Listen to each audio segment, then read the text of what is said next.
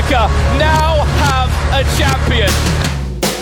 He's going to get. Oh! I'm starting to believe as well, Henry, because he's got to take inflection. What a jumping double from Cole! What is going on right now? How does he do this? Cole is safely velocity with the all play. Geração Start, o podcast de esportes de GZH.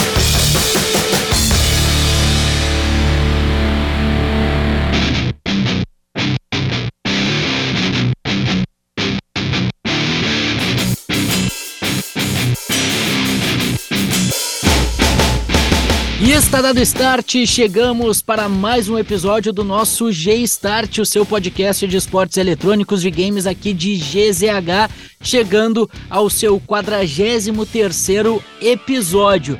E pela primeira vez vamos falar do League of Legends, vamos falar do LoL, porque a gente teve a grande final do primeiro split, tivemos a Loud sendo bicampeã do CBLOL. Só que vocês que acompanham o G-Start e estão acostumados muito com isso, porque eu falo até com, com os convidados que entendem um pouco de LoL, que eu sou um cara que tento entender, mas tenho muita dificuldade. Então eu trouxe o cara que é craque para me ajudar a explicar tudo sobre o LoL. E antes da gente apresentar esse convidado, KTO.com, onde a diversão acontece. A KTO é nossa parceira aqui do G-Start, então acessa KTO.com, te registra para dar aquela brincada e também segue o pessoal da KTO Underline Brasil. Meu convidado, sem mais delongas, Thiago Maia, o Joko. Como é que tá, parceiro? Muito obrigado por ter disponibilizado um tempo na tua agenda, que a gente está gravando justamente no dia que esse episódio está indo ao ar. Muita correria, muita coisa. O primeiro split acabou de ser encerrado com a Loud campeã. Tudo certo, Diogo? Seja bem-vindo ao G-Start. Uma boa tarde a todos que estão ouvindo, boa tarde, Douglas. E é um prazer participar. Quando eu recebi o convite, eu estava numa semana atribulada justamente por isso como a gente tem esse grande evento que é a final do CBLOL, tudo meio que para em função disso. E especificamente essa final ela tinha uma narrativa bem interessante, com toda a dualidade de Pen e Loud, essa final ser reeditada do ano passado.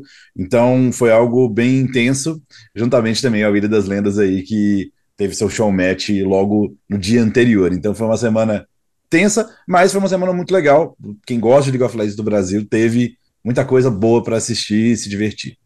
Joko, me explica um pouquinho assim, como é que tu surgiu nesse meio gamer? Sempre foi do LoL? Teve um, teve um Joko antes do LoL, apaixonado por games, como é que é? Fala um pouquinho pra gente. Então, o, o LoL no Brasil, ele não foi, como você comentou até é, sobre como, né, que as coisas funcionaram, o LoL ele não, não é o primeiro jogo que o Brasil se interessou tanto, né? Uhum. A gente teve o CS como o primeiro jogo super interessante do cenário esportivo brasileiro. Tiveram outros, outros jogos, mas a galera do CS são os nossos referências desde sempre.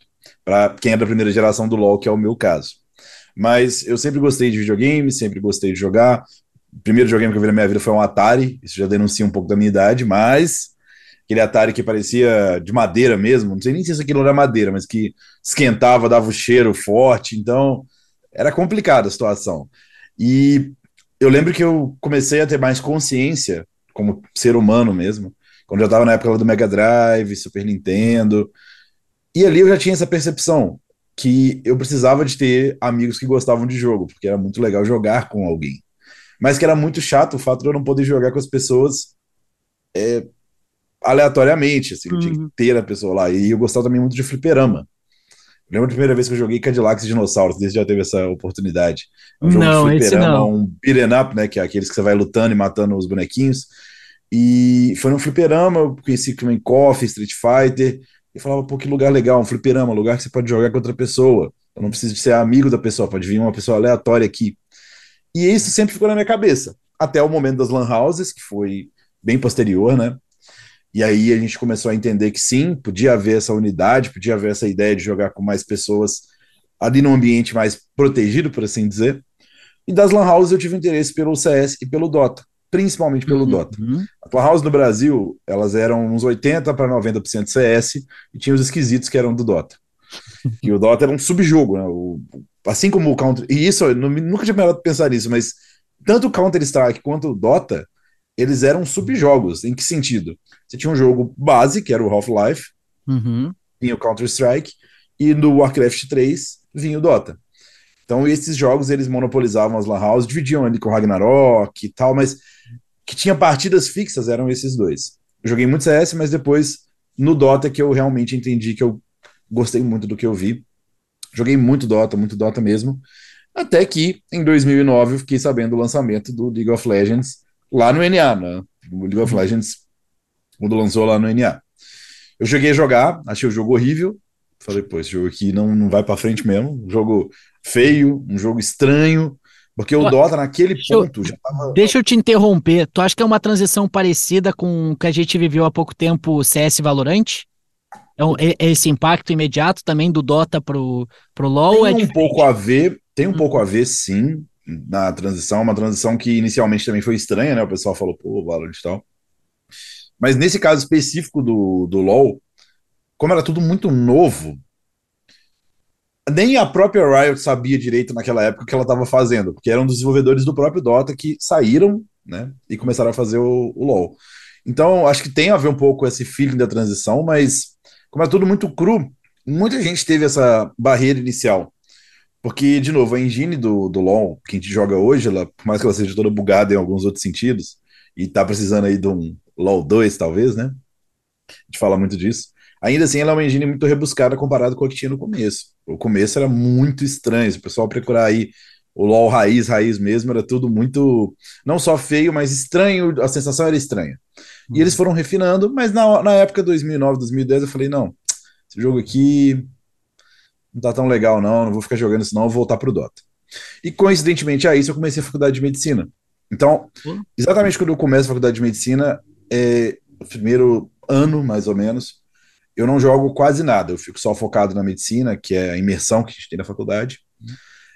Eu vou jogando, jogando, jogando. Até que, no meio da faculdade, a gente teve a primeira greve da faculdade. Eu fiz federal, fiz Universidade Federal de Juiz de Fora, que é uma cidade no interior ali de Minas, perto do Rio de Janeiro, entre Minas e Rio de Janeiro. E a gente teve a primeira greve, porque eu não sei como é que é hoje, mas eu peguei na minha época, que foi 2000, 2000 e pouco ali, greves repetidas em Universidade Federal. E nessa primeira greve, eu não me engano, se eu não me engano, foi 2011. A gente não tinha o que fazer. Assim, realmente não tinha o que fazer. Parava a aula, aquele semestre, às vezes, você tinha que desconsiderar. Ficava em casa, eu estava em casa numa cidade que não era a minha. Eu não tinha os amigos, mas assim, os amigos muitos voltaram para as casas deles, assim, de outras cidades. Eu não queria voltar. Eu só tinha meu computador. Então eu voltei a jogar o LoL para ver como é que era, porque o Dota tava meio estranho e tal. E aí que começou, jogando no NA, né? Uhum.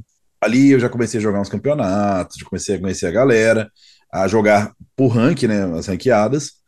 E na sequência, quando lança o LoL aqui no Brasil, aí eu pego essa primeira leva, eu sou um dos que começou a jogar desde o início, já pensando em talvez competitivo. Mas é, é complicado, porque quando a gente fala de competi- competitivo, Douglas, na época era mais uma coisa de competitivo por diversão. Uhum. Não ganhava nada necessariamente, você ganhava tipo um mouse, às vezes. Era pela competição de fato. Era competitivo. É, era, competir. jogavam dois dias inteiros para ganhar cada um 50 reais. Uhum. Então não tinha muito muito disso. De ah, vou viver de pro player. Não, tava fazendo faculdade, o tempo que tinha, jogava. Tanto que a gente treinava essa época à noite. É, o primeiro time que eu lembro que começou a treinar mais a sério foi o que se tornou depois a base do, da NTZ Exódia, tão famosa, né? Que era eu, Micão, Jockster, o Mandioca, que é um streamer que tá streamando ainda até hoje, e o Fox no top. A gente era ver vários nomes ali. Mas essa base eu treinava de noite para tentar bater com o horário de faculdade.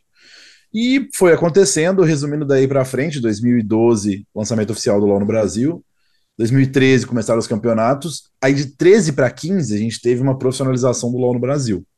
Que a gente entra na Era Studio, entra no campeonato não ser mais esporádico, antes era um a cada um mês, dois meses, em lugares diferentes. Agora não, vai ter um estúdio e vai ser semanal. E isso me deixou muito preocupado de 2014 para 2015, porque eu não dava mais para conciliar uma faculdade em Minas com um jogo em São Paulo.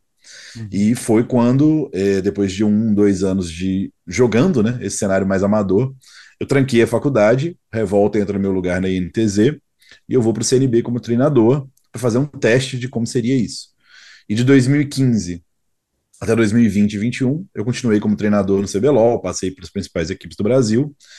Também, no meio disso, ajudei a Penha a voltar para a divisão principal depois que eles caíram. Eles caíram, me chamaram e gente conseguiu subir, conseguiu recuperar esse status de primeira liga. Hoje em dia não tem mais isso, não tem mais rebaixamento no Campeonato Brasileiro de LoL, mas né, até essa época tinha. A PEN é um time super tradicional, a gente vai falar dela já já, mas na época eles tinham caído, um planejamento meio estranho, e me chamaram para ajudar nessa campanha de subir. E a minha última aparição no CBLOL foi com o Flamengo, um pouco antes, o começo, meio de pandemia, que eu assumi a posição de treinador e posteriormente uma posição de gerência lá. Depois do Flamengo, que foi final de 2021, se eu não me engano, aí eu já migrei para o Wide Rift, que é o LoL de celular, o famoso celulol. E eu fiquei no Wide Rift por dois anos, cheguei a conquistar muitos títulos, mais de 30 títulos lá com os meninos, porque eram campeonatos menores. E agora, no começo desse ano de 2023, eu estou no Melhor de Três, que é o nosso podcast com o Flow Games, Estou também com Ilha das Lendas, ajuda os meninos lá, Baiano, Minerva, Brucer, Eza e Mylon, fazer toda essa questão de, de evolução técnica. E também estou no Honor of Kings, que é o sucessor espiritual do Wild Rift, que é o novo MOBA de celular da Tencent, né? Novo aqui no Brasil, foi lançado há um mês, mas que já é um jogo globalmente aclamado e principalmente na China eles jogam bastante. Então, eu nunca fui muito de me prender a uma situação, sempre essa coisa de me mudar conforme a necessidade. Já que a, a medicina eu também tinha que terminar, tá? Só para ficar bem claro. Depois eu, eu tranquei para ir para São Paulo jogar um tempo, mas depois faltou falar isso. Em 2013 teve um momento que eu tranco a faculdade, fico um tempo como profissional, um ano na INTZ, e depois eu comecei a fazer as viagens. De 2015 até 2018, eu estudava de segunda a sexta, Sexta de noite eu viajava para São Paulo, trabalhava sábado, domingo. Domingo de noite eu viajava para Juiz de Fora, que é Minas, e ficava nesse ciclo. Três anos desse ciclo para conseguir terminar a faculdade, ao mesmo tempo viver o começo do competitivo no Brasil. Uhum. Então, chegamos agora nesse momento atual, que eu já estou formado, não exerço a medicina necessariamente é, diariamente, quando precisa, né? Os meninos pedem jogador ou ex-jogador, mandam mensagem no, no, no zap, a gente ajuda. Mas agora é que eu estou podendo me dedicar não só à produção de conteúdo, que é algo que eu sempre gostei também, depois a gente fala disso, mas também a função de treinador. Então, mesmo que eu não esteja no CBLOL agora, eu pretendo voltar, é um dos meus planos, mas ainda assim é uma função que eu gosto de exercer, é algo que hoje é o que norteia a minha vida, por assim dizer. Pô, que demais, cara. Uma baita. É a introdução, história, essa foi a né? introdução. É, uma baita história, tipo, desde o início, né? Participando né, desse, desse início do cenário, porque o tamanho hoje que a gente vê o CBLOL é difícil de, de, de imaginar que ele já foi pequeno. Ah, é. Nossa. que, que o CBLOL. Foi... Ou já, que, que já... o LOL no Brasil era, era um jogo ruim, por exemplo. É, já foi. O começo do LoL era muito estranho, viu, Era muito, muito estranho. Tipo, como eu falei, a maioria das pessoas que jogou LoL a primeira vez, bem lá no comecinho, não fisgou. Uhum. Mas o que a Riot teve, talvez a genialidade e a noção, é que o que faz o jogo é a comunidade. E como que você se aproxima da comunidade? E esse, essas, é, esse tato, eu acho que é o mais importante. A Riot é a mestra nisso.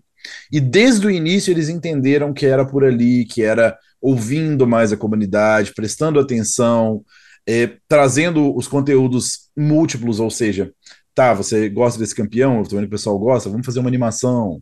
Quando for sair o vídeo do campeão, vamos fazer desse jeito aqui. Ah, eles gostam muito ideia dessa skin aqui, tipo, o GOT Guardião Estelar, que é um negócio que não faz nenhum sentido, que é um campeão com um monstro gigante, mas que a comunidade falava, vamos trazer, queremos ele como uma Sailor Moon, uma Guardiã Estelar. A gente vai lá e faz. Eles têm essa, esse tato de tentar atender a comunidade, tanto na parte do jogo de balanceamento, como na cultura e naquele lore, naquela. Realmente no universo que eles criaram, que é o universo de Runeterra, que hoje em dia tem mais de um jogo. Inclusive, um detalhe, né? A gente fala muito de Riot Games, mas por muito tempo a Riot foi Riot Games, só que esse S era uma interrogação. Porque por mais de cinco anos só tinha um jogo. Mais cinco anos, não, mais talvez. Acho que por oito anos praticamente eles só tinham um jogo que era o LoL. Então hoje a gente está vendo uma Riot assim, gigantes, são tentáculos não só, que nem você falou, do CBLOL, mas para o mundo todo. Pô, olha que coisa incrível. A gente tem um MSI que a Loud uhum. vai participar, que é em Londres. É uma coisa assim. Eu, eu fico só imaginando o quanto que eu, mais novo, não, nem passava pela minha cabeça que eu viajaria junto com a galera, que eu conheceria o mundo. Então, tem todo um valor aí no que a Riot fez, mas o esporte em si está vivendo uma fase que é maravilhosa no Brasil e no mundo.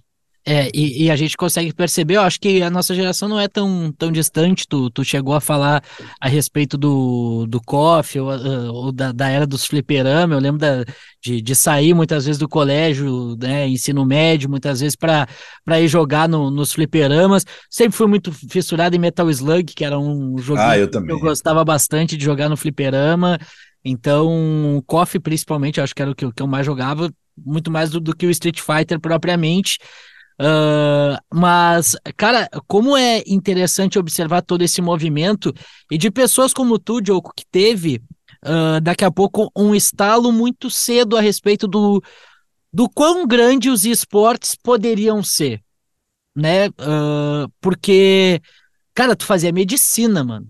Tu fazia medicina, tu parou uma faculdade de medicina pra te Me chamaram de louco, né? É, é, é, isso que eu, é esse ponto que eu queria chegar. Cara, tu parou uma faculdade de medicina, né, pra, pra te dedicar ao profissionalismo, pra te dedicar à tua carreira, tu terminou, e isso é muito bom, porque tem muita gente que às vezes tranca e não consegue voltar porque tá tão envolvido, e por mais que tu não exerça, tu, tu é um cara que, né, tem todo esse conhecimento, tem essa bagagem da faculdade de medicina. Quando tu chegou assim, sei lá, para teus amigos, para parente, para não sei quem falou, vou trancar a minha faculdade para treinar, ser treinador de um jogo de videogame, de computador, porque né, para muita gente é a mesma coisa. Então, para um jogo, para me dedicar a um jogo eletrônico. Então, é, quando eu tranquei especificamente, eu fui para ser jogador. Esse que é o acho que é um detalhe importante porque Boa. talvez para ser treinador eu nem trancasse. Porque o feeling era diferente. Aí falou assim: como assim pra ser treinador no Trancaço? Porque meu, eu nunca tive esse início da minha vida de competitivo, eu não tinha ideia de ser treinador. Isso não passava pela cabeça. Ah, eu bom. era jogador, joguei por dois anos. E assim, eu sempre vi essa ideia de viver o competitivo como algo interessante, porque a gente mirava lá fora. A gente via a LCS, que hoje em dia está todos os problemas, que é o campeonato norte-americano de LoL, mas no começo realmente do LoL era a nossa grande referência. A LCS era é, a gente olhava, cara, pode ter competitivo disso. A gente olhava para o CS no passado e falava, já teve competitivo disso. Então eu queria viver isso. Para mim, é, foi assim, Douglas, foi muito fácil na realidade trancar. Porque, só para mim também, né? Eu ia para as aulas e, cara, as aulas não me prendiam mais. E eu amo a medicina. Amo, amo realmente. Só, tipo, eu, fui, eu era monitor de duas matérias ao mesmo tempo, que é o que as pessoas nem gostam de fazer, porque é muito tempo ensinando também. Eu participava de trabalho acadêmico, participava de toda a jornada científica possível, ia apresentar em congresso. Eu amava o que eu estava fazendo ali também, continuo amando. Mas falava, gente, olha, tá rolando um movimento em São Paulo. Tá nascendo o cenário do esporte no Brasil com o LoL, tá renascendo, né?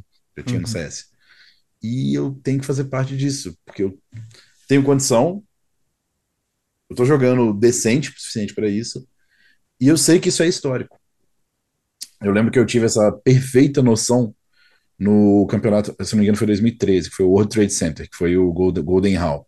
A gente teve a final emblemática PEN contra a CNB, e esse evento foi o evento que, desse evento, quando eu fui para casa no ônibus, a gente jogou, né? A gente ficou, se não me engano, em quarto quinto, sexto, não vou lembrar. Mas só de ver aquele movimento eu falava, é isso que eu quero.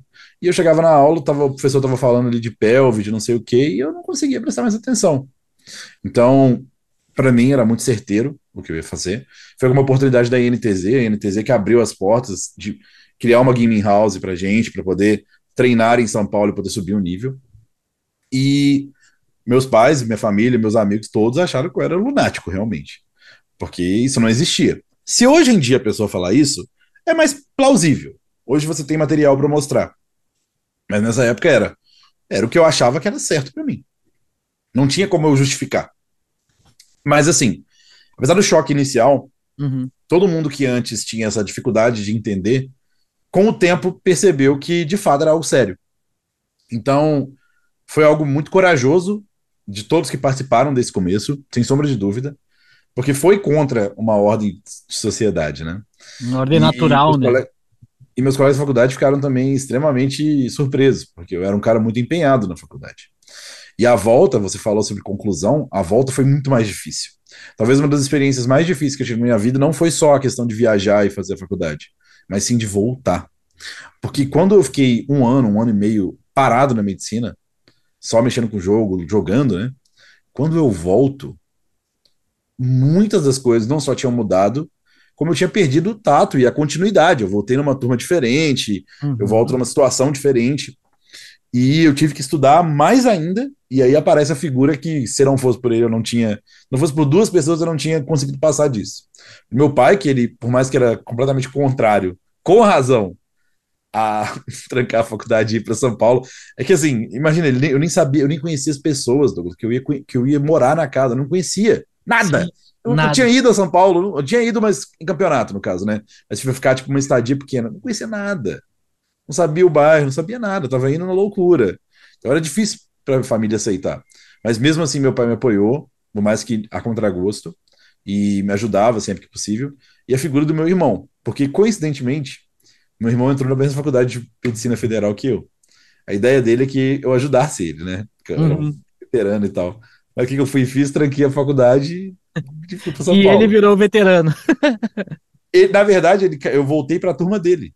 Ah, eu coincidi bom. de voltar na turma dele. Bom para mim, porque ele pode me ajudar, e ruim para ele, porque ele teve que ter muito trabalho para me ajudar a voltar a ter uma condição de poder exercer a, a medicina, não só dentro do curso, mas aprender, conseguir conciliar as matérias. Então ele teve muita paciência e foi fundamental. E é, é complicado, porque eu não fui na minha formatura. Minha formatura caiu em dia de jogo com a equipe da PEN, então nem na minha formatura eu fui.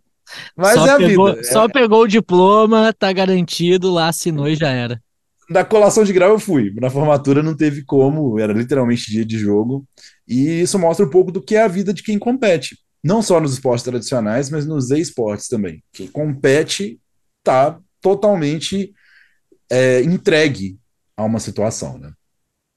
Tem que sacrificar muita coisa. É, é muita coisa de, de fato, né? De, desse sacrifício. E, ô Diogo, deixa eu te perguntar: valeu a pena? Tá valendo a 100%. pena? Como 100%, é que tá? 100%. Não, nunca, eu, eu não voltaria atrás em absolutamente nada que eu fiz. Eu faria melhor, sim, Hoje eu tenho uma cabeça diferente de antes, né? E eu acho que isso todo mundo, a gente vive, quando a gente é mais jovem, a gente comete mais erros, não pensa tanto quanto a gente pensa nas coisas hoje em dia. Eu teria feito algumas coisas melhor, mas teria feito as mesmas coisas, porque é algo muito mágico, é algo que, novamente, a gente colhe o fruto. E eu não falo de necessariamente de é, ou reputação ou nada do tipo, não. Você colhe o fruto de ter vivido o que você viveu, de ter passado pelas experiências que eu passei, por mais que sejam experiências difíceis, a gente não tinha nem salário no começo, Douglas. Não era, não era por isso. Hoje o pessoal ganha bem no CBLOL e tal, mas. E nas outras modalidades, mas não era por isso que a gente jogava. A gente jogava porque, cara, era legal competir e, e era legal jogar, era legal viver aquela experiência. Então eu com certeza faria tudo de novo e não me arrependo de absolutamente nada. Absolutamente nada. O que, que falta o, o Joko? O que, que o Joko ainda almeja no cenário profissional então. competitivo então, do LoL? Então, aí vem a parte que é o momento que eu tô vivendo agora. Apesar de ter ganhado outras competições e ter vencido um circuito desafiante que dá o acesso, eu nunca ganhei o Campeonato Brasileiro. Fui vice três para quatro vezes. Então, fui vice em 2021, fui vice em 2016, fui vice em 2017 e tem mais um que, que não conta tanto. Então, não ganhei ainda o Campeonato Brasileiro. Para treinador é menos problemático, porque para o jogador tem a questão da idade, ela afeta um pouco. Não é mandatória nos jogos, a gente, inclusive, já conversa isso bastante. Não é como no esporte tradicional que chega um ponto que o corpo da pessoa não aguenta. Não, cara, diminui um pouco o reflexo, talvez, mas nada necessariamente crítico. Muito do esporte eletrônico dessa questão de idade é porque a galera nova chega com tudo, né? Chega com muito mais fome do que os caras que às vezes já estão cansados da rotina competitiva. É muito mais algo motiva de motivação. Mas com 32, você consegue ser treinador tranquilamente. Treinador pode ser treinador até a hora que ele quiser. Então, eu apostei no Wide Rift em 2021. Eu achei que o LoL do celular poderia ser uma nova onda, né? Uhum. A, gente uhum. vai, a gente tem momentos da nossa vida que a gente sente, né? Ah, pô, aqui é o a cal, por assim dizer, né? Mas sua, o, seu, o seu vídeo ele tá ficando verde. Eu não sei se isso é para acontecer mesmo. Ah, isso acontece, não. Aí trava às vezes, mas pode seguir. É, você, tá tra... você, travou na pose aqui, famoso. mas tudo bem. É, então, e eu apostei no, no Wild Rift, só que quando essa aposta foi feita, por mais que eu colhi muitos louros disso, ela também me distanciou em partes do CBLOL. Porque, de novo, eu estava associado agora a outro jogo. Então, esse retorno para o CBLOL, ele, lógico, eu almejo esse retorno para o CBLOL, mas não depende só de mim. Eu tive propostas recentes, sim, mas uma proposta que seja boa para a competição. Eu não faço necessariamente questão, Douglas, de, de grande salário ou grande equipe, uhum. não. Só gosto de competir e ter uma equipe que acredita no meu trabalho. Então, o que falta para mim, sinceramente, eu ainda busco esse título, eu quero ser campeão do, do CBLOL. E, em geral, é, é realmente só isso, porque de restante, eu sou muito feliz com a minha vida. Eu acho que o, o esporte ele me fez construir muitas coisas, tanto na parte, tanto subjetivas quanto coisas físicas mesmo, na questão de, de como construir a minha vida ao redor disso. Realmente só esse título aí que ficou em aberto de ver outros títulos, mas esse em específico ainda estou buscando e quem sabe nesse ano, quem sabe no próximo. Eu sou uma pessoa que eu sou super aberto, Douglas, na vida. Uhum. Tipo, eu sou aberto não só a mudanças, mas também sou muito paciente. Então, se tiver que vir, vai vir e eu vou trabalhar para isso. Esse de 17 foi o em Porto Alegre, meu? Hum. Não, Porto Alegre, eu cheguei a, cheguei a ir a Porto Alegre. Não, é, Porto Alegre foi o segundo split, eu acho, de 17. Isso, eu, eu, fui do primeiro, eu fui do primeiro, foi Recife. É, é eu tava. Gente... Eu tava fazendo. Porque a, a, gente teve, foi no Araújo Viana. Foi, Isso. Né, e teve, teve, tenho amigos que, que acabou, que acabaram indo acompanhar o jogo. Foi um evento bacana. O que que tu lembra de como é que foi essa, essa recepção em Porto Alegre?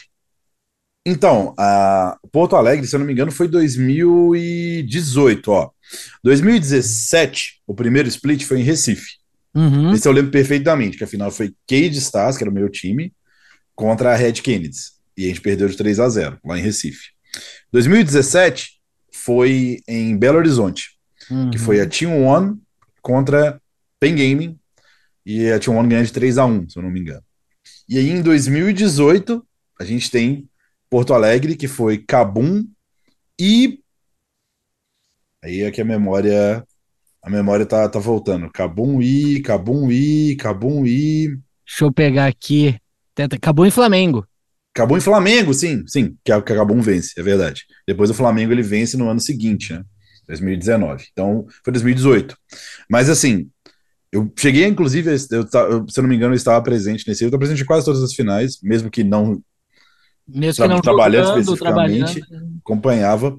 E, e, eu lembro sim que esse evento foi interessante porque foi uma das produções com artistas, a parte do palco, aquilo ali foi encantador. Não, seus amigos provavelmente eles tiveram essa impressão de que não era só um jogo. E esse é um trabalho que a Riot faz muito bem feito. Porque apesar da gente ter uma dificuldade no Brasil pela dimensão continental em ter uma liga que consiga aplacar todos os estados, as competições são realizadas geralmente em São Paulo, às vezes no Rio, algumas, mas geralmente em São Paulo. As finais a Riot tenta colocar em outros lugares para poder realmente mostrar que ela entende a parte da regionalidade brasileira. Então, achei muito legal. A gente já tinha tido uma final, na verdade, uma final, não uma final, mas uma etapa de competição em Porto Alegre, mas foi bem no começo, bem no começo, e foi bem mais desorganizado lá em 2013, 14. Então, 18 foi incrível, foi excelente. E, de novo, a Riot está de parabéns. Eu acredito que isso aí deve ter mudado muito a cabeça de quem assistiu.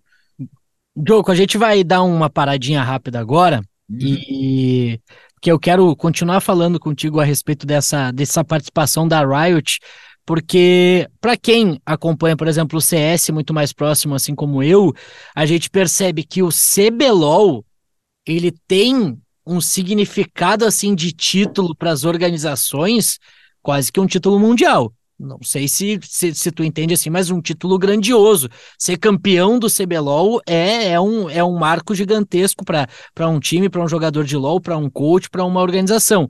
O que a gente não vê isso no CS, por exemplo. Ser campeão brasileiro é importante, mas a gente sabe que os grandes torneios Tier 1, por exemplo, eles tem um peso diferente. Eu quero justamente entender contigo como é que é, o, o que, que o brasileiro sente justamente nesse CBLOL. E, claro, falar sobre o título, o bicampeonato da Loud. Mas antes, um recado importante aqui, ó. Para todo torcedor existe a KTO.com. Palpite com razão, palpite com emoção, palpite com diversão. KTO.com, te registra lá e dá uma brincada. KTO.com, onde a diversão acontece.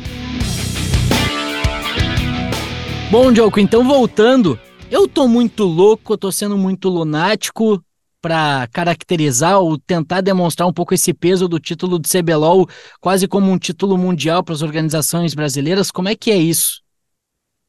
Então, o que acontece é o seguinte: é, o CBLOL ele tem uma característica que não é. Algumas outras publishers, que são as empresas né, que realmente desenvolvem e que no caso a Riot é os dois, ela é publisher e developer, né? Ela faz o desenvolvimento como uma publicação do jogo em grande parte do mundo. Hoje em dia, praticamente no mundo inteiro. Existia antigamente, né, outras empresas que a Riot desenvolvia o jogo e publicavam em certas partes do mundo, como a Garena fazia no Sudeste Asiático. Então o jogo era todo feito pela Riot, mas a implementação era da Garena. Hoje em dia a Riot praticamente publica e desenvolve o jogo dela no mundo inteiro. E isso dá um poder a mais para a Riot. Porque, apesar de dificultar que terceiros façam campeonatos de LoL, no sentido de campeonatos muito grandes, a Riot decidiu bem cedo que o formato que ela queria era fechar o circuito. Uhum. Então, você falou do Counter-Strike, Counter-Strike é um circuito muito aberto. É um circuito que qualquer um, se eu e você quiséssemos fazer um campeonato agora, os times viriam jogar caso tivesse dinheiro envolvido e a Valve não falaria um A sobre isso. Mas o que acontece? A partir do momento que a Riot decidiu isso, que o jogo dela seria tocado internamente de forma fechada, ela criou os circuitos no mundo inteiro e integrou os circuitos com campeonatos internacionais. Então, isso fez com que a, os campeonatos tornassem muito mais tradicionais. Então, o CBLOL é o nosso campeonato tradicional, assim como a Alec, que tinha outro nome, que era de CSU, é tradicional na Europa a LCK na Coreia, todos são campeonatos com muito que tão, são recorrentes e tem esse, esse poder gigante. Uhum. Isso é mérito total da Riot que entendeu bem cedo que o e-sport, que o, o, competitivo dos jogos deles são é, muito mais uma questão de promoção do próprio jogo do que necessariamente algo para ganhar dinheiro. Uhum. Então, principalmente no começo, hoje em dia isso não é tão real, mas principalmente no começo, a Riot tomava prejuízo com o competitivo. Mas prejuízo, porque era um investimento. Se você vê pessoas jogando bem competitivamente, você quer jogar aquele mesmo jogo. Então, é algo que faz sentido na minha cabeça. E, de novo, isso volta na sua pergunta inicial. Por que, que é tão importante ganhar um CBLOL? Porque a partir do momento que esse campeonato é tão tradicional, tão longevo, tão bem preparado, tão bem estruturado, as organizações elas sentem que está na mão delas. Uhum. É fazer o seu que você tem condição, porque o campeonato está lá, a estrutura é muito boa, o estúdio é incrível. Você vai ter divulgação por parte da Riot. O jogo é um bom jogo, independente de todos os problemas dele. Então a única obrigação que você tem é juntar os jogadores, treinar, sentar, montar a estrutura e jogar. E talvez também esse peso seja diferente, Douglas, porque é muito difícil ganhar um campeonato internacional. Assim, eu sei que isso é meio pessimista e eu queria que não fosse assim, mas no cenário do LoL, a gente tem uma divisão muito grande das regiões que a gente considera majors, que são as protagonistas do cenário internacional, para as regiões nós, nossas e outras, como a nossa e outras, que são regiões minor, que eles falam. Uhum. E isso aconteceu, na verdade, de uma forma muito estranha, porque o Brasil, ele, historicamente, até 2017, 18, é o, não tem uma data específica, mas te digo que até 2017, 18, ele era considerado a região mais é, destacada dentro do que na época a gente chamava de regiões emergentes. Então a gente tinha esse termo, que hoje não, não se fala mais, mas exatamente é, dentro das regiões que estavam, na época, aparecendo, que eram Brasil, é, América, do, a América do Sul, que não conta o Brasil, né, que eles chamam de LAS, América do Norte, também América Latina do Norte, que é o LAN, Turquia, Japão, essas regiões que vieram depois, a região australiana, que é a Oceania, essas regiões que vieram depois, que eram emergentes, o Brasil era destacadíssimo. Mas 2017, 2018, a gente não sabe precisar o porquê. A gente tem as teorias, mas não tem uma razão específica. Mas as outras regiões evoluíram muito, outras regiões eh, dessas emergentes tomaram também protagonismo, e principalmente as três regiões que têm grande destaque destacaram muito, principalmente duas, que é Coreia e China. E é interessante porque são duas regiões que têm características completamente diferentes, mas que olham para o esporte eletrônico de uma forma muito é, agradável, especificamente no caso do LoL, e desenvolvem jogadores, equipes e um nível de competição que ele só aumenta a distância, aumenta o gap a cada ano. Então é muito difícil para a região brasileira conseguir vencer um time coreano, vencer um time chinês. Quando acontece é incrível, é questão, uma partida já é razão de festa. Então, talvez por isso também as orgs dão mais valor ao CBLOL, porque entendem que é algo mais racional. É óbvio, eu imagino que qualquer org ficaria muito feliz de chegar numa fase de grupo, de mundial, avançar, quem sabe disputar o título. Mas a gente entende que no cenário de LoL brasileiro, o que é mais palpável é o CBLOL no momento. Para pensar internacional como o CS pensa, é um pouco mais difícil, por quê? Porque o cenário é fechado, então teoricamente você não tem essa possibilidade, por exemplo, pegar o seu time e mandar ele para fora a qualquer momento. Uhum. Se você fizer isso, você não consegue. Uhum. Ah, quero que meu time treine na Coreia, que é a região. Beleza, mas. Passa um bootcamp na Coreia, um bootcamp na, na China, não.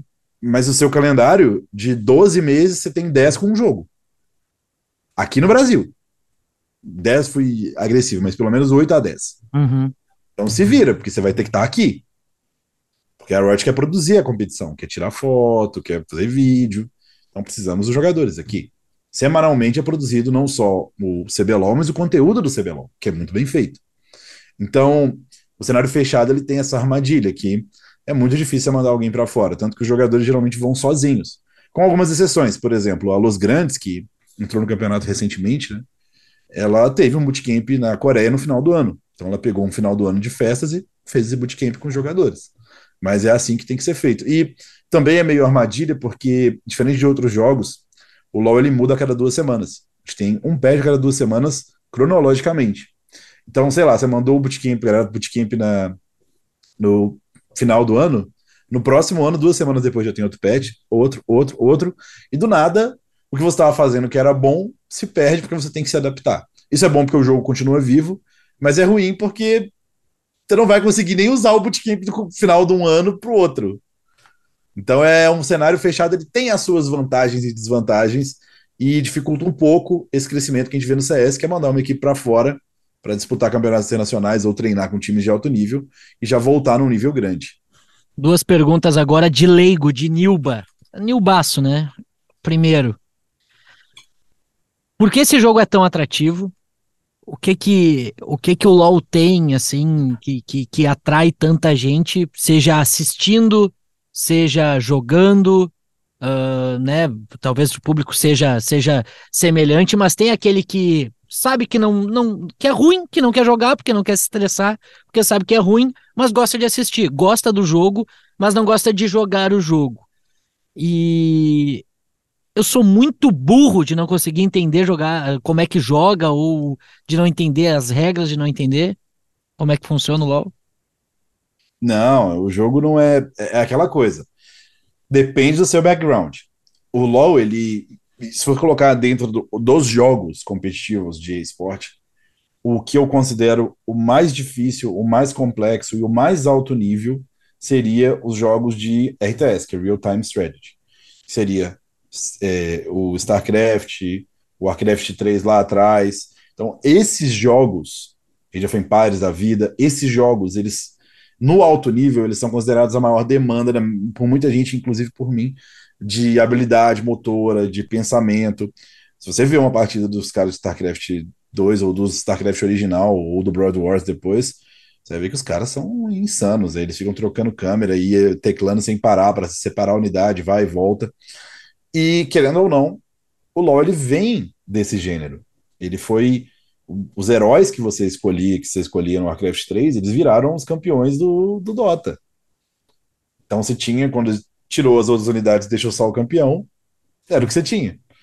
Então, faz sentido essa visão que é de cima, essa coisa de você ter uma.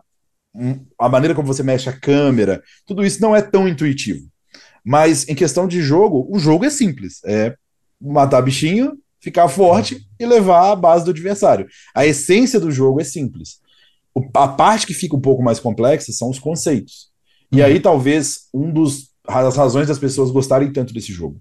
Ele é muito simples à primeira vista, mas ele é muito complexo competitivamente. É. Ele é complexo porque existe o draft, que é a seleção de campeões, que tem uma, uma coisa de é, realmente uma inteligência muito grande por trás. São planilhas e planilhas e estratégias. Dentro do próprio jogo, a gente tem um conceito de tempo, que não é o tempo do relógio, mas sim o tempo de ritmo. Então, o seu time ele imprime um ritmo no mapa e está contra o ritmo do adversário. E esse é um conceito tão subjetivo que ele se torna muito mais interessante quando você entende que, sei lá, atrapalhar o time adversário a voltar para o mapa. Isso aí você ganha tempo, e ganhando tempo no mapa, você pode se movimentar de forma mais agressiva. Então, toda essa subjetividade ela faz o jogo ser muito interessante. E, obviamente, para ir passando por um nível mais é, casual, os campeões são muito únicos, os campeões são muito interessantes se jogar, o gameplay muda muito. Existe uma curva de aprendizado difícil. LoL é um jogo difícil. Essencialmente, não é difícil de começar a jogar. Você começa a jogar ali, é super tranquilo. Mas ser bom no LoL é difícil. Uhum. Porque o jogo ele muda muito, são muitas variáveis, tem que entender muita coisa. Só para a barreira de entrada, para ser bom, é difícil. Para jogar é tranquilo. E acho que a cereja do bolo, e aí a Riot é incrível nisso, que eles criaram um universo que é simplesmente interessante demais. É um universo que é interessante de você entender as relações dos personagens, interessante pelo mundo que foi construído, interessante por todo o material de é, background que você tem pelos personagens, musical, visual, de livros. É tanta coisa que você se torna familiar com aquele mundo. E acho que essa familiaridade se tornar, que aquela fantasia ela se torna tão verossímil que você se encanta por isso. Então, é um jogo bom, um jogo viciante, querendo ou não, que tem um nível de aprendizado, então você vai ter uma curva de aprendizado nele, você vai sentir que você melhora. Ele também mede isso por ranking, mas você sabe quando você está melhorando. Vários estilos de campeões para jogar e todos eles muito interessantes, vivendo num mundo mágico e atrativo. Então não tem por que isso não ser bom. E para fechar, também tem a questão competitiva que traz uma camada a mais. Porque olha, olha que interessante, como é interessante saber LoL. Você tem os times, que tem suas ideias e pluralidades, que a gente vai falar aqui de dois, inclusive, que estão aí dominando o cenário já já. Você tem os jogadores que também são atores à parte, e eles escolhem campeões num mundo que também olha, é, é uma riqueza. São camadas de riqueza, de detalhes, de é, narrativa, que fazem com que as pessoas, na minha humilde opinião, saiam um pouco da vida dela, que às vezes é, é monótona, não tem, tem coisas tristes, coisas complicadas, e ela possa viver esse tanto de camadas de narrativas interessantes. É muito gostoso de desprender um pouco disso. Ainda mais fazer parte disso diretamente. E onde é que entra o dragão, Diogo? Qual deles, né? Porque são vários. Exatamente. O, os dragões e os barões são o que a gente chama de objetivos neutros. Eles são é, coisas que existem no mapa que são, é, na verdade, o dragão em si, ele é quando a gente vê ah, o que o dragão dá, você mata ele, você fica mais forte. Esse é o resumo. Mas para o cenário competitivo, na realidade, o dragão ele é um chamariz. Ele existe ali porque, rapaziada, ó, esse é um monstro neutro, ele não é de ninguém. Mas assim, você pode pegar se você quiser, tá? Só que será que o outro time vai deixar? Então, um conceito que as pessoas têm um pouco de dificuldade de entender é que o dragão em si ele pouco importa. Tipo, muitas vezes ele não é o mais importante. Muitas vezes a luta que vai ser gerada por esse dragão é que é muito mais relevante do que o próprio objetivo. Então o dragão ele entra nisso, porque o que acontece? Existem maneiras de se ficar mais forte no LoL. A mais básica é você matar adversários ou tropas que são também estão ali o tempo todo e torres para conseguir mais recursos. Mas existem esses objetivos neutros que vão nascendo depois, o Barão um pouco mais cedo, o, o, o Dragão um pouco mais cedo, o Barão um pouco mais tarde, que pode ajudar a fechar um jogo. E obviamente geram essas lutas. Querendo ou não, o LoL mais raiz possível é uma luta 5v5 na frente de um objetivo. Isso aí é o, o momento do ápice. Se prepara, você joga 20 minutos para chegar nesse momento e poder brilhar. Então o dragão ele é um, um, protagonista aí dessas lutas. Ele fica olhando muitas vezes, né? Muitas vezes ele olha lutas. E demais. Joko, cara, que, que massa assim conseguir entender um pouco desse universo, conhecer um pouco da tua história. E eu vou baixar, cara. Vou tentar. Vou tentar. Vamos ver. Posso te dar um, vou te dar, vou te dar um conselho. Vou te dar um conselho. Dois, se tu quiser. Três, quatro. Ao invés de baixar o load, cara, baixa o Adrift primeiro. Porque o que, que acontece? Tá. O Adrift, ele é teoricamente o mesmo jogo de celular, mas é teoricamente a mesma ideia. Só que ao invés de jogar 40 minutos, você vai ter uma partida de 10, 12. Tá. E é mais simples. Mas você vai ah, entender boa. todos os conceitos de cara. Todo mundo que quer começar no MOBA, eu dou essa dica de baixar o Adrift, porque ele é uma introdução muito mais simples. Aí depois você vai, você vai jogar um futsalzinho ali para depois jogar um futebol de campo muito mais complexo, Fechado. sem frustrações. Fechado. Joko, estamos vivendo a dinastia Loud. Dinastia Loud. Tá acontecendo a dinastia Loud na realidade, ela tá talvez aí na a gente divide o jogo, né, mas ela tá no, no na nota do meio dela. A gente teve o começo dessa dinastia no ano, desse estabelecimento dessa dinastia no ano passado, mas assim, a história da Loud é uma história que se confunde com o CBLOL, mas na realidade o que está acontecendo com a Loud hoje em dia é uma ideia, uma mudança de diretriz da própria organização. Para quem não sabe, a Loud ela ganhou grande notoriedade pelos seus influenciadores. Ela era uma empresa que chamava muita atenção pelas mansões, vídeos, hum. estourou no YouTube, estourou no TikTok, mas em algum momento, internamente, eles entenderam que isso não fazia tanto sentido mais, que era algo insustentável e que o competitivo poderia ser uma possibilidade. Então, a Loud começou a fazer esses investimentos não só no LoL, né, mas investiu em é, uma série de jogos e focou nessa parte competitiva sem, óbvio, tirar a parte de conteúdo, mas um foco muito maior nisso. E é muito legal falar isso, porque a Loud entra no CBLOL em 2021. E ela não tem, inicialmente, um resultado muito positivo. Quando ela entra no campeonato, ela não, não vinga. É, o melhor resultado no primeiro ano da Loud foi assim, é, coisa de sexto lugar, quarto lugar na fase regular, quinto lugar em playoff. E é realmente no ano passado, no segundo split, que eles arrumam um time, fazem contratação, mudam jogadores e aí sim iniciam essa dinastia, que coincidiu inclusive com bons resultados deles no Valorant. Então, é uhum. algo que vem da cultura organizacional que achou um ponto de trabalho que funciona. E essa dinastia ela tem, obviamente, um, um se, ela, se a Loud é protagonista, ela tem aí um rival, um, um antagonista que é a PEN, que representa a tradicionalidade nos, nos esportes. Já tive passagem pela PEN, já venci títulos na PEN. E a PEN é um dos históricos campeões do CBLOL e nunca monta times fracos. Mas nesses últimos dois campeonatos, viu aí a Loud vencer de 3 a 0 em finais, justamente porque realmente essa hegemonia, essa dinastia Loud, ela está encaixada não só individualmente nos jogadores, mas com o grupo. É um grupo que muda uma peça, mas continua fechado, e uma organização que está sabendo tocar o dia a dia. Então, não que a PEN não, a PEN não fez nada de errado, é só o momento 100% da loja no LoL. É, eu vi o antes da, da final do CBLOL, eu vi até o, o vídeo que a PEN divulgou. Acompanho muito mais a PEN do CS, né? Claro, até pela, uhum. pela proximidade também com o Nex, que é claro. é gaúcho aqui, jogador de CS da PEN. Sei, e, sei, sei, e aí eu. Ele postou o vídeo, eu disse, vou assistir.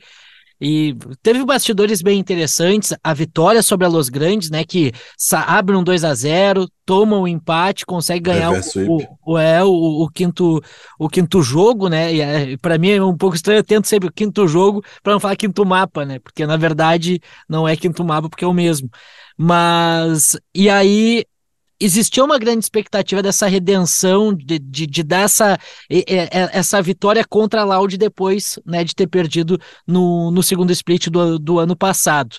Tu disse que não fez nada de errado, então a Loud é muito mais forte que os outros times brasileiros, é isso? Então, sim e não. É engraçado responder a, a, uhum. as duas, mas sim, ela é mais forte que os times brasileiros, mas não muito mais forte. O que eu sinto é que a Loud ela consegue ser boa nas horas corretas e que os jogadores eles têm muita clareza e objetividade no que eles fazem no jogo. Também porque são jogadores que são multicampeões, todos com aparição internacional ou com alguma relevância internacional. Uhum. Especificamente no caso da PEN, ela tem uma matchup, que a gente chama matchup, no caso, um confronto direto, muito desfavorável contra a Loud. A Loud, ela tem uma característica, um estilo de jogo, e aí é meio difícil se desprender, tem que se desprender um pouquinho do esporte tradicional e entender que o LoL ele não tem tempo definido. Você vai até alguém ganhar. Então você tem fases do jogo. Você tem o começo do jogo, que a gente chama de early game, uhum. que vai ali até 14 minutos, pensar 8 a 14. O mid game, que é de 14 até uns falam 20, outros falam 25, outros falam 30, mas de 14 até uns 20 e poucos minutos. E o late game, que é o final do jogo, que é aí de 30 para cima, que tem características específicas. Estou sendo bem, tipo, isso não está escrito na pedra, tá? Isso é um conceito uhum. que a uhum. gente usa. Tanto que essas definições do que é early, mid, late game, elas variam bastante. Mas a moral da história é: tem times que jogam melhor fases do jogo e tem ritmos específicos. A PEN, ela é um time que começa mais devagar, tem um bom mid game, isso, essa lineup no caso, né? Sim. Esses jogadores. E geralmente faz o mid e late game muito bem. Eles jogam num ritmo muito cadenciado. A Loud é o contrário, a Loud é agressiva desde o início. E isso é uma matchup muito estranha, um, um confronto muito estranho para a PEN. Porque muitas vezes a Loud acelera tanto o jogo, que é a característica que eles gostam de jogar, que a PEN não consegue. Ela não consegue nem responder a tempo. Então, eu vejo que particularmente esse confronto ele tem essa nuance, que a maneira como a Loud gosta de jogar é justamente e é a Kryptonita da PEN, é até verde do mesmo jeito, mas como se fosse a fraqueza da PEN Game justamente nesse aspecto. Tô sendo bem, bem tipo, direto para passar a entender. Tem mais uhum. coisas, tem mais detalhes ali que ajudam a Loud nessa matchup, mas obviamente que eles sabem, é, sabem ganhar aqui no Brasil, e aí fica a grande dúvida que é o MSI, que é agora a competição internacional, Mid-Season Invitational, que é o nosso mundialito, uhum. que os times brasileiros até podem ganhar aqui, a Loud ganhou aqui ano passado, mas não conseguiu um resultado tão expressivo lá fora. A gente fica na dúvida se agora eles mais experientes, com uma lineup que mudou um pouco, mas ainda está reforçado e mais experiente, se eles vão conseguir ter resultados ainda melhores num novo formato de MSI lá fora, numa situação que todo mundo está muito favorável, muito favorável e muito esperançoso que a Loud vá ainda melhor lá fora. Antes da gente projetar até esse MSI e a participação da Loud, deixa eu te perguntar uma coisa de quem vê de fora, assim, muitas coisas das redes sociais e, e observando isso. O quanto enfrentar o Tino atrapalha a PEN? Ah, isso aí você pegou. Eu tinha um grande amigo, o Thiago Sartori, que é o Tino's. Ele trabalhou comigo em dois times diferentes. A gente chegou na final de 2016 no CNB, trabalhou por um ano junto. E a gente também foi responsável pela subida da PEN. Uhum. Em 2019, se eu não me engano. Então a gente trabalhou mais um ano junto. Chegou a morar junto e tal. Tem uma proximidade muito grande, grande amigo. E realmente ele é atualmente um dos melhores, se não o melhor mid laner em atividade no Brasil há algum tempo. Especificamente quem joga contra ele no, na PEN, que é o Dinquedo, é um cara muito habilidoso também, e que está numa excelente fase, talvez uma das melhores da carreira. Então, necessariamente, o confronto direto da rota, né, do rota a rota, eu acho que era talvez o mais apertado das duas equipes, que o time manda muito bem, mas o Dinquedo também está muito bem. Mas existe sim um, um complexo ali. Uhum. O Tim, ele, tanto ele quanto o robô, eles saíram da PEN para ir até a, a Loud, né? Saíram depois de conquistar um título, inclusive, não necessariamente logo depois, mas com um título conquistado. Um vice e um título, no caso. Recentes, né? E existe sim uma uma rusga que ficou entre a organização e esses dois jogadores. A diferença realmente é que parece que eles têm essa vontade de retribuir essa rusga que passa do jogo e entra realmente até na mente dos jogadores que estão na lineup lá agora. Uhum. Eu sinto, Douglas, e isso é muito estranho, mas eu já vi acontecer também em esporte tradicional, que essa lineup da PEN, ela meio que já entendeu também essa superioridade da Loud. Eles internamente, eles têm essa noção de como é difícil.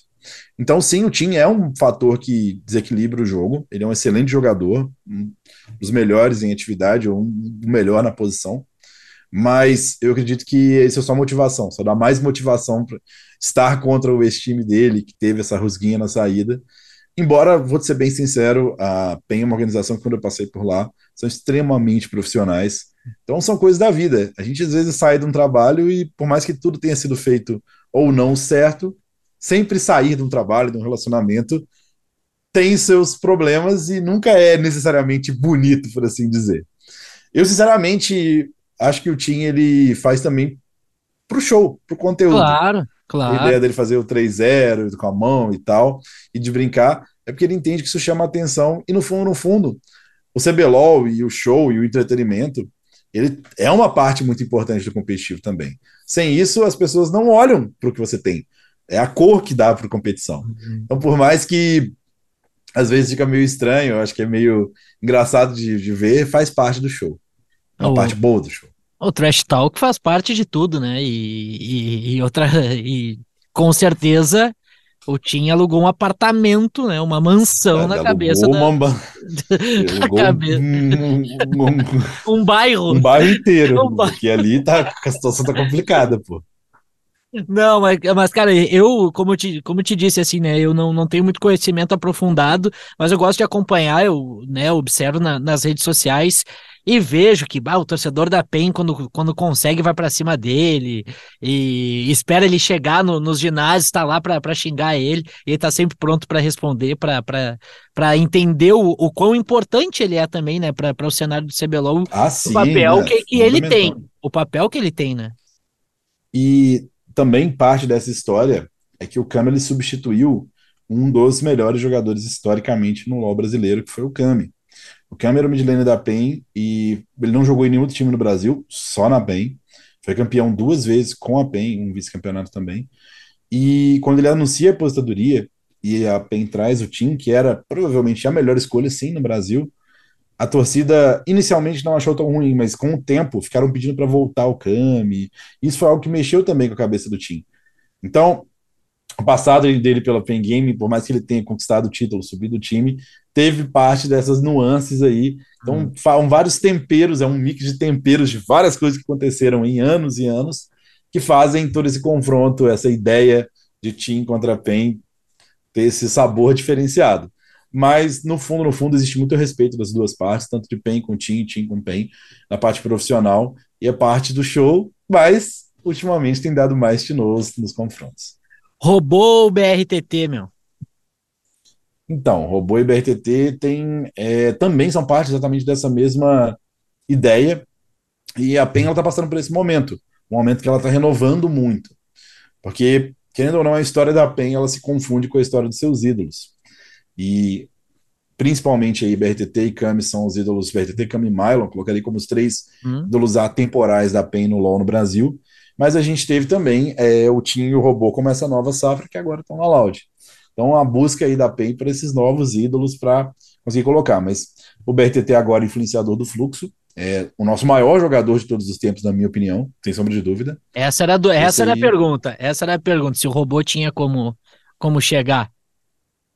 Ele até pode chegar em títulos, até passar em títulos, mas o BRTT ele é o pacote completo. Não tem como, não tem como. Eu acho, ficaria muito feliz se estivesse mais jogadores que atingissem o patamar do BRTT. Mas ele é incontestável, Douglas. Não tem como contestar ele como jogador, assim como influenciador e como personalidade. Ele é um cara que é multiplamente é, interessante, já que ele traz toda a parte musical hoje em dia, traz a parte do boxe competitivo de luta, uhum. e é um cara que tem uma personalidade muito única. Ele traz memes junto, traz histórias, então, é uma figura que, além de, da parte de jogo, que pode ser até alcançado, em questão de ideia e da, do que ele representa, é muito difícil alcançar. Bem difícil. Mas o robô também é um excelente jogador, um cara super influente. E quanto mais tempo o robô jogar aí, vai ser melhor para o nosso CBLOL.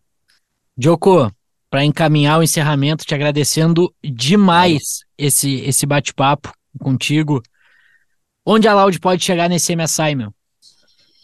Cara, então, esse MSI, ele é um pouquinho diferente dos outros, porque ele vai ter um formato. Antigamente a gente tinha um formato que era uma fase de grupos diferente, né? Um formato de que a gente considerava tradicional. Agora a gente vai ter um play-in diferente que já considera-se MSI. MSI é um pouco mais expresso que o Mundial, ele é mais tipo rápido, por assim dizer. Mas o que a gente espera realmente é que a Loud consiga pela primeira vez, nos tempos recentes, desses formatos recentes, chegar no que a gente chama de estágio 2. Uhum. Então, passar para o estágio 2 da competição. Se eles conseguirem isso, seria o equivalente no Mundial em sair da fase de pontos para a fase de grupo, que é fase de grupo sua fase de playoff, por assim dizer. Uhum.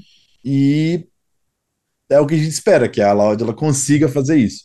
A gente sabe que é difícil, que está jogando um campeonato com campeões de outras regiões, mas a Loud vem com experiência, ela vem com, com essa ideia de ser um time que acabou de ir para o Mundial, chega de novo, né?